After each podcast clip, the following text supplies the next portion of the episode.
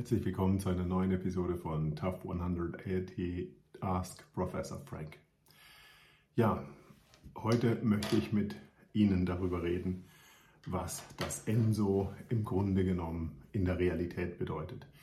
Ich hatte an diesem Wochenende in Hamburg einige Gespräche mit einem CEO, einem der größten deutschen DAX-notierten Unternehmen. Und in diesem Unternehmen hat es vor einigen Wochen in Hamburg einen Unfall gegeben, äh, bei dem drei Arbeiter gestorben sind. Und diese Arbeiter sind gestorben, weil sie Sicherheitsvorkehrungen nicht betrachtet und beachtet haben, die standardmäßig vorgegeben waren.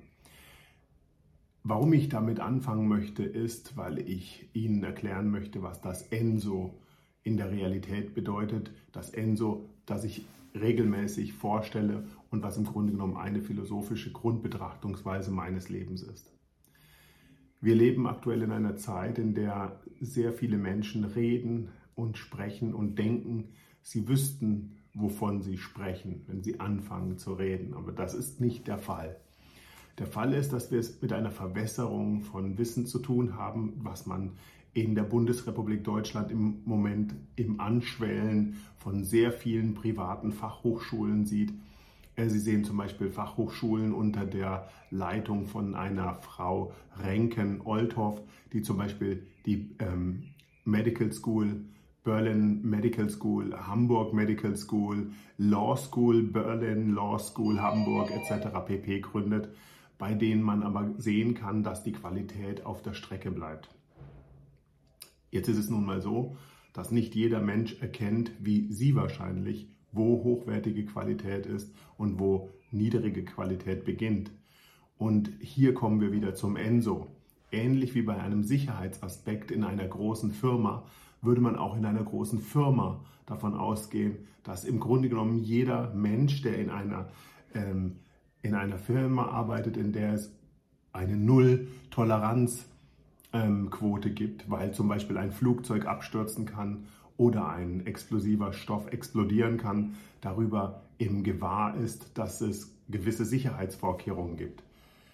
Aber als Pädagoge und Psychologe müssen Sie aus psychologischer und pädagogischer Sicht, Entschuldigung, müssen Sie davon ausgehen, dass es immer wieder zu einer Verwässerung und zu einer Abschwellung der Arousal, also sprich der Wahrnehmung in diesem Bereich kommt. Und genau hier kommt wieder das Enso ins Spiel.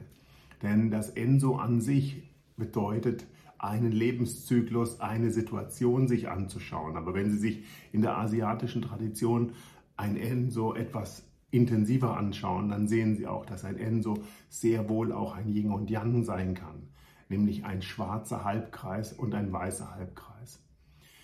Und jetzt komme ich wieder auf das Beispiel Bildung, Sicherheit mit tödlicher Folge. An diesem Wochenende kommuniziert mit einem CEO eines DAX-Unternehmens in Hamburg. Denn wenn man im aktuellen Zeitpunkt auf politische, wirtschaftliche und gesellschaftliche Aspekte schaut, dann kommt oft der Einwand, man schaue nur zu negativ auf die Aspekte. Und genau das ist aber nicht der Fall. Ich glaube, dass wir nur, wenn wir uns das System als Ganzes anschauen und wenn wir die Sache als Ganzes begreifen, sowohl positive wie negative Aspekte betrachten können und aus den negativen Gefahren und Aspekten die positiven Impulse deutlicher ansprechen können und auch deutlicher sehen können.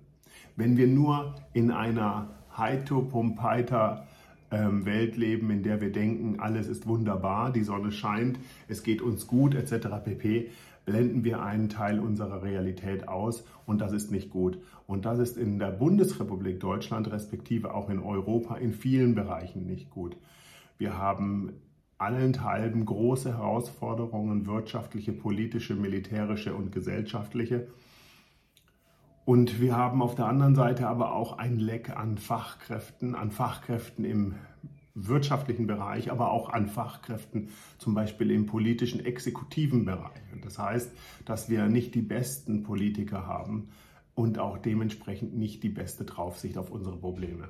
Und hier kommt wieder das Enso ins Spiel. Wenn wir nicht auf diese Aspekte hin und wieder draufweisen und hinweisen, ähm, können wir keinen Lernaspekt gewinnen. Und wir sind notgedrungen davon abhängig, dass Menschen uns eine realistische Rückmeldung geben. Und deswegen ist es für Sie wichtig, dass Sie sich die besten Berater suchen. Denn nur wenn Sie sich die besten Berater suchen, werden Sie überhaupt eine Erweiterung Ihres Wahrnehmungsbereiches vornehmen können.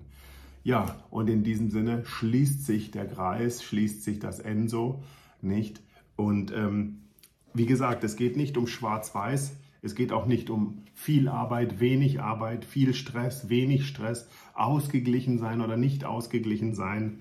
Ja, wer weiß was, warum weiß jemand anders etwas nicht, sondern es geht darum, dass wir immer versuchen, das Ganze zu betrachten, um aus den kritischen Aspekten einer Sichtweise auf die positiven Aspekte rekurrieren, sprich rückgreifen zu können. In diesem Sinne, ich wünsche Ihnen einen schönen Tag, ein, eine schöne Zeit nach Pfingsten und ich hoffe, dass Sie mit uns Kontakt aufnehmen, wenn Sie Bedarf haben und wenn wir von TAF 180 Sie unterstützen dürfen.